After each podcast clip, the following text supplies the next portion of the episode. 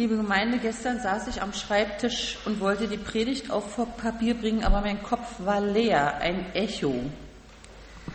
Einzelne Fragmente, die ich heute sagen wollte, wusste ich, aber worauf wollte ich eigentlich hinaus? Jedenfalls kam nicht so ein Kracher von oben, dass ich dann wusste, was zu tun ist. Es ist ja nun alles gesagt. Diese Predigtreihe hat ja viele Themen gehabt. Hier vorne steht sie jetzt also die perfekte Gemeinde. Also, also symbolisch. Auf jeden Fall sind die fünf Säulen der Gemeinde noch einmal klar zu erkennen. Das sind die fünf Aufträge, die sich auch unsere Gemeinde auf die Fahne schreibt. Auf jeden Fall ist das so auf unserer Homepage zu sehen. Seit fast vier Monaten sind wir mit der Predigtreihe beschäftigt. Es gab viele Unterbrechungen. Und ich habe das Gefühl, dass durch, dadurch, durch diese Unterbrechung ein wenig die Brisanz der Themen, die gepredigt wurden, verloren gegangen ist. Und vielleicht erinnern Sie sich noch, ich möchte jetzt wirklich mal kurz das Revue passieren lassen.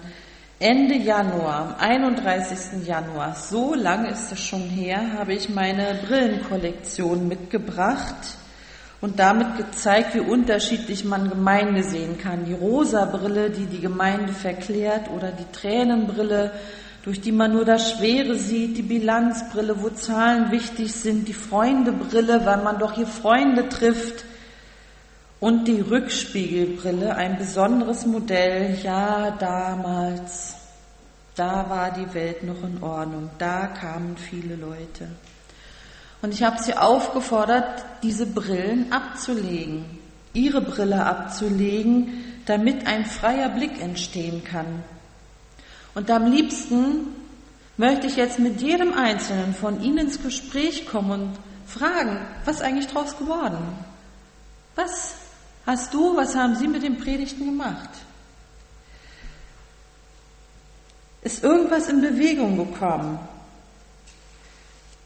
Hat Jesus Sie angesprochen in der Zeit? Ist es vom Kopf ins Herz gerutscht oder waren die Gottesdienste nur ein nettes Beisammensein mit persönlicher Auferbauung?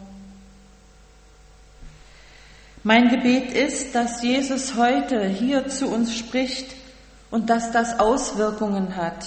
Mein Gebet ist, dass wir uns berühren lassen vom Wort Gottes. Natürlich können wir als Christen nicht immer unter Dauerstrom leben und immer aktiv sein, aber in Jesus können wir lebendig sein. Nachfolge, Nächstenliebe, Anbetung, Gemeinschaft, Mission, das waren unsere Themen. Beim Thema Nachfolge bewegt mich der Gedanke, dass ich bei Jesus in die Schule gehen möchte und von ihm lernen möchte. Wie kann ich zum Beispiel in wirklich jeder Lebenslage ihm vertrauen? Und wie kann ich mein Leben als Christ so authentisch leben, dass andere neugierig werden und fragen, was es denn für ein Glaube ist, der mich so bewegt? Das Thema Nächstenliebe lässt mich persönlich ganz still werden. Ich kann leicht fordern, dass andere sich um den Nächsten kümmern, aber im nächsten Augenblick steht der Nächste vor mir. Und ich bin schon deshalb nur genervt, weil er meine Hilfe braucht. Nächstenliebe tragen wir nicht automatisch in uns. Sie kann nur von Gott geschenkt werden. Oder das Thema Anbetung. Das eine ist, Anbetung zu predigen. Das andere ist, Anbetung zu leben. Wie sieht es denn nun aus, ein Leben der Anbetung? Und wie gestalte ich es in meinem Alltag? Wir haben hier über Koinonia gesprochen, also über Gemeinschaft, die wir in Vollendung in Gott selbst entdecken, der diese Gemeinschaft mit uns teilen möchte und uns auffordert, dass wir auch untereinander Gemeinschaft leben. Und dann war noch das Thema Mission. Mit Kreativität und Fantasie sollen wir Menschen angeln und einladen, damit sie Jesus kennenlernen können. Fünf Themen, hochaktuell. Warum haben wir diese Predigtreihe gemacht? Weil Glaube so unglaublich facettenreich ist. Weil Glaube nicht nur im Kopf, sondern im Herzen sein will.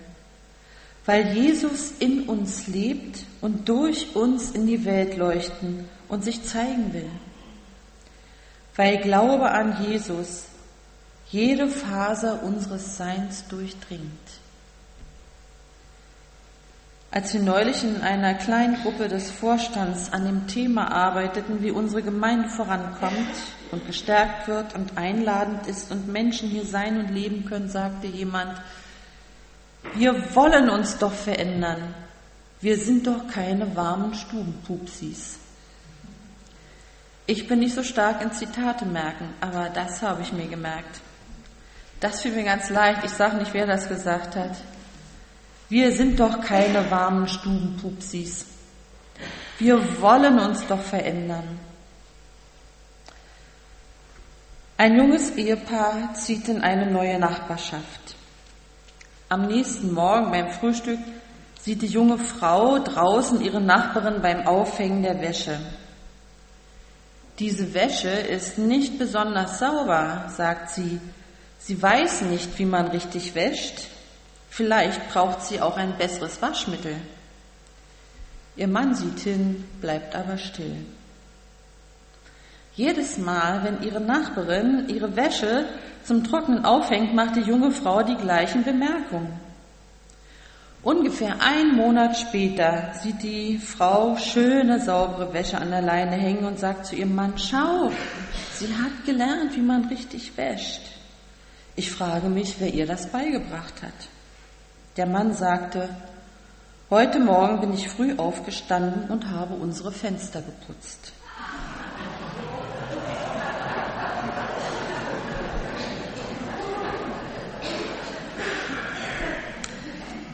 Ja, die große Frage ist, wie sehen wir unseren Glauben? Wie sehen wir unsere Gemeinde?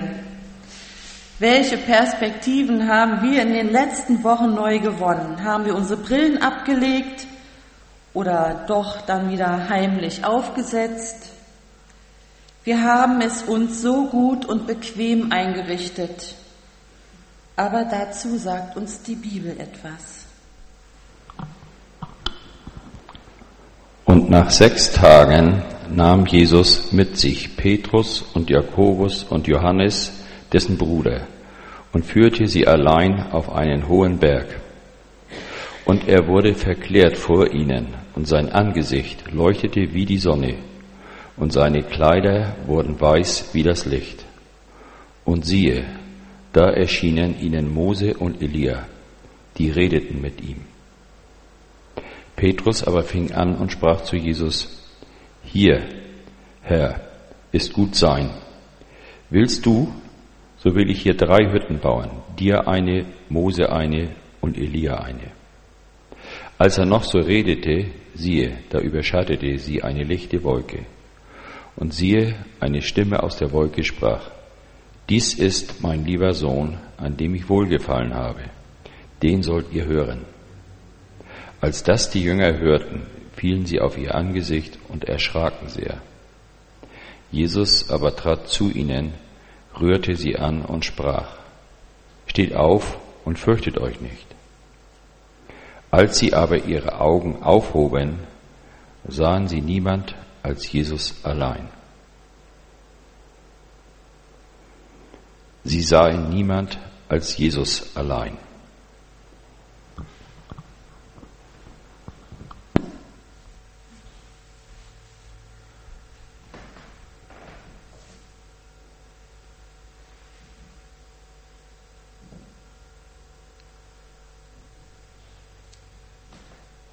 Was ist das für eine Perspektive?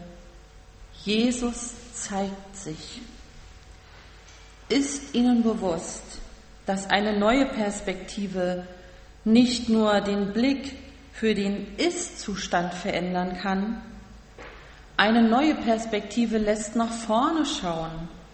Gott hat Großes vor und dafür brauchen wir eine neue Perspektive. eine neue Hoffnung.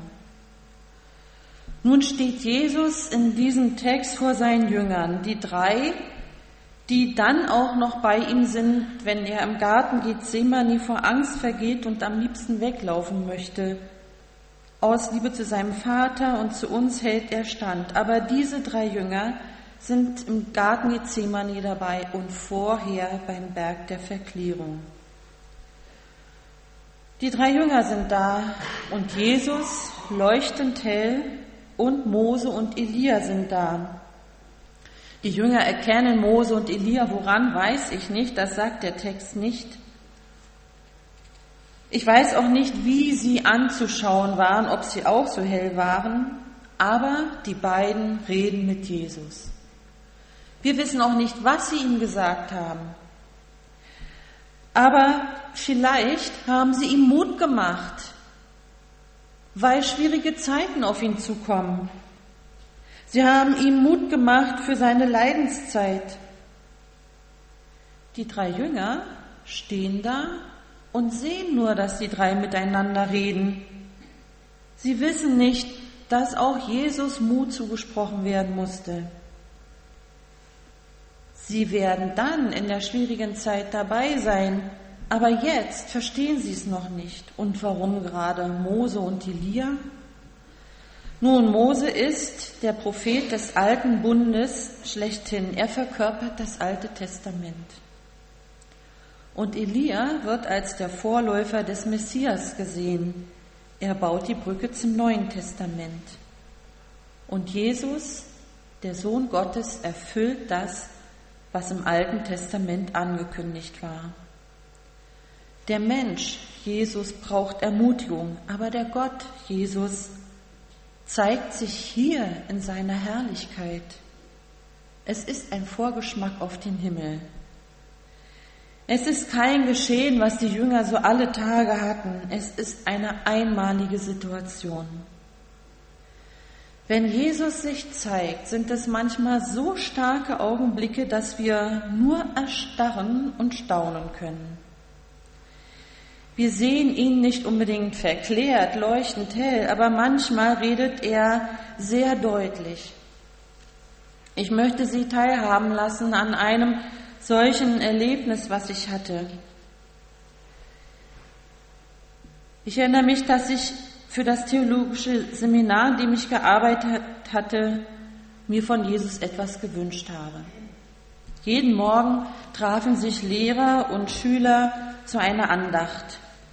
Aber für das gemeinsame Gotteslob fehlte es echt am Equipment. Wir waren nicht so wirklich gut ausgestattet. Und ich betete, Jesus, ich möchte so gerne, dass du hier gelobt wirst. Dir zur Ehre, aber uns fehlen echt noch so ein paar Zutaten. Wir brauchen mehr Möglichkeiten. Und dann ging es los. Wir hatten nicht die ganz aktuellen Liederbücher, die bekamen wir vom Herausgeber geschenkt. Wir hatten kein Cajon, aber dafür bekam ich von jemand ganz anderen eine Spende. Wir hatten auch kein E-Piano. Es war ein geliehenes E-Piano, was der Studierende natürlich wieder mit nach Hause nehmen wollte. Und dann dachte ich, ach, dann fragst du mal einen Bekannten, der ist Musiker, ob er weiß, wo ich günstig was herbekomme. Und er sagt mir als Antwort, ich habe eins im Keller stehen, das könnt ihr haben.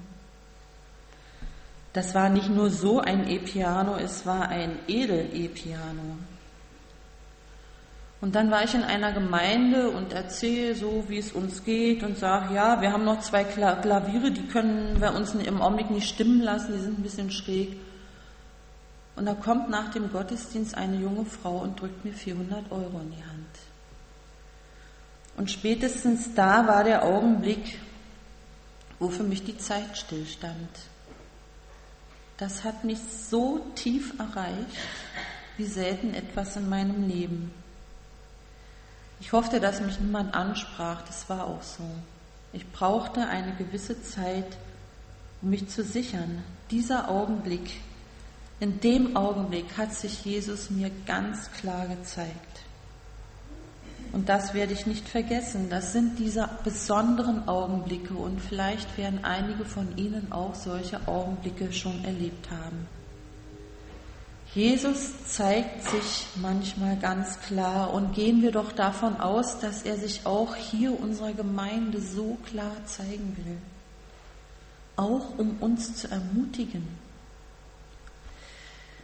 Was für eine Perspektive in dieser Geschichte. Petrus sagt, hier wollen wir bleiben. Verständlich, dass Petrus diesen wunderbaren Augenblick festhalten will. Hütten bauen, hier bleiben, wohnen in dieser Herrlichkeit. Warum soll man so etwas Wunderbares verändern? Das ist der Himmel auf Erden, wenn Jesus so da ist.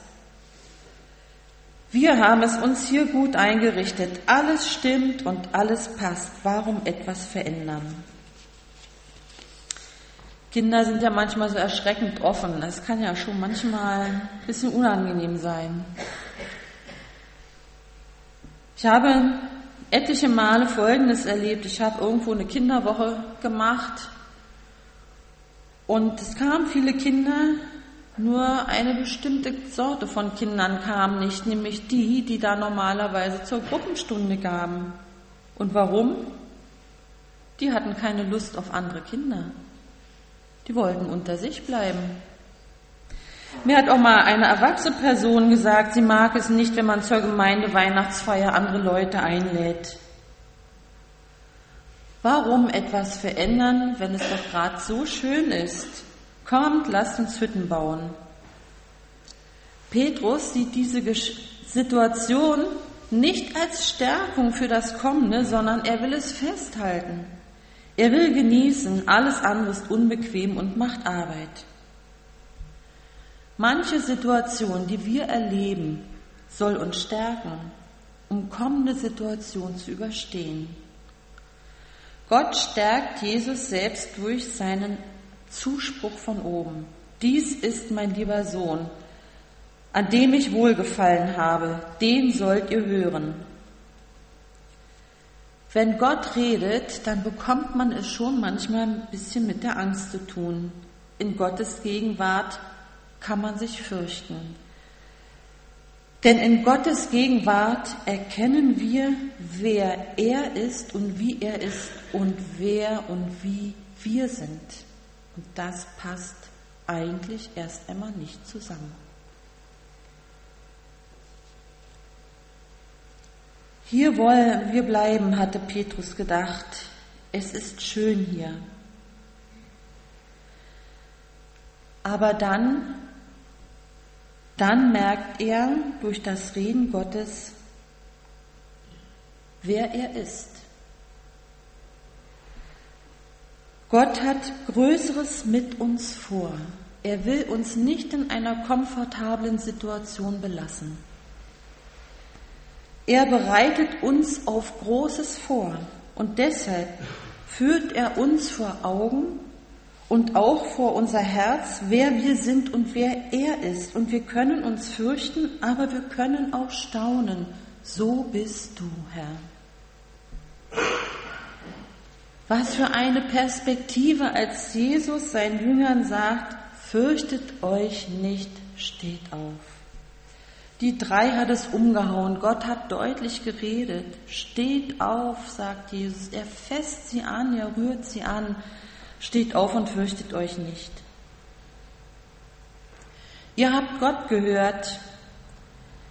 Ihr habt etwas mehr verstanden, wer ich, Jesus, bin. Gott hat es euch gesagt, dass ich sein Sohn bin. Ihr habt euch selbst erkannt, dass ihr Sünder seid. So ist es, wenn man im Leben mit Jesus unterwegs ist. Aber jetzt, jetzt ist die Zeit zum Aufstehen. Jetzt ist die Zeit, Neues zu wagen. Und jetzt wird die Perspektive endgültig ausgerichtet. Sie sahen niemand als Jesus allein. Nicht Mose und nicht Elia. Sie sahen auch nicht mehr auf sich selbst und ihre Unzulänglichkeiten. Sie sahen nur noch Jesus. Glaube mit Perspektive bedeutet also nicht nur Brille putzen und klaren Durchblick erhalten. Ein Glaube mit Perspektive richtet sich nach vorne. Er erwartet Großes von Jesus und er sieht auf Jesus und der Blick ist auf Jesus fokussiert. Gestern war mein Kopf irgendwie leer, so Echo. Aber jetzt ist mein Herz voller Hoffnung und Erwartung auf das, was Gott tun wird. Amen. Ich möchte beten. Lieber Herr Jesus Christus, und richte du unseren Blick auf dich und richte unser Herz auf dich, dass wir dich allein sehen in unserem persönlichen Leben und hier als Gemeinde. Du hast Großes vor. Du willst dich zeigen. Und du willst uns stärken für das, was kommt. Und dafür danken wir dir. Amen.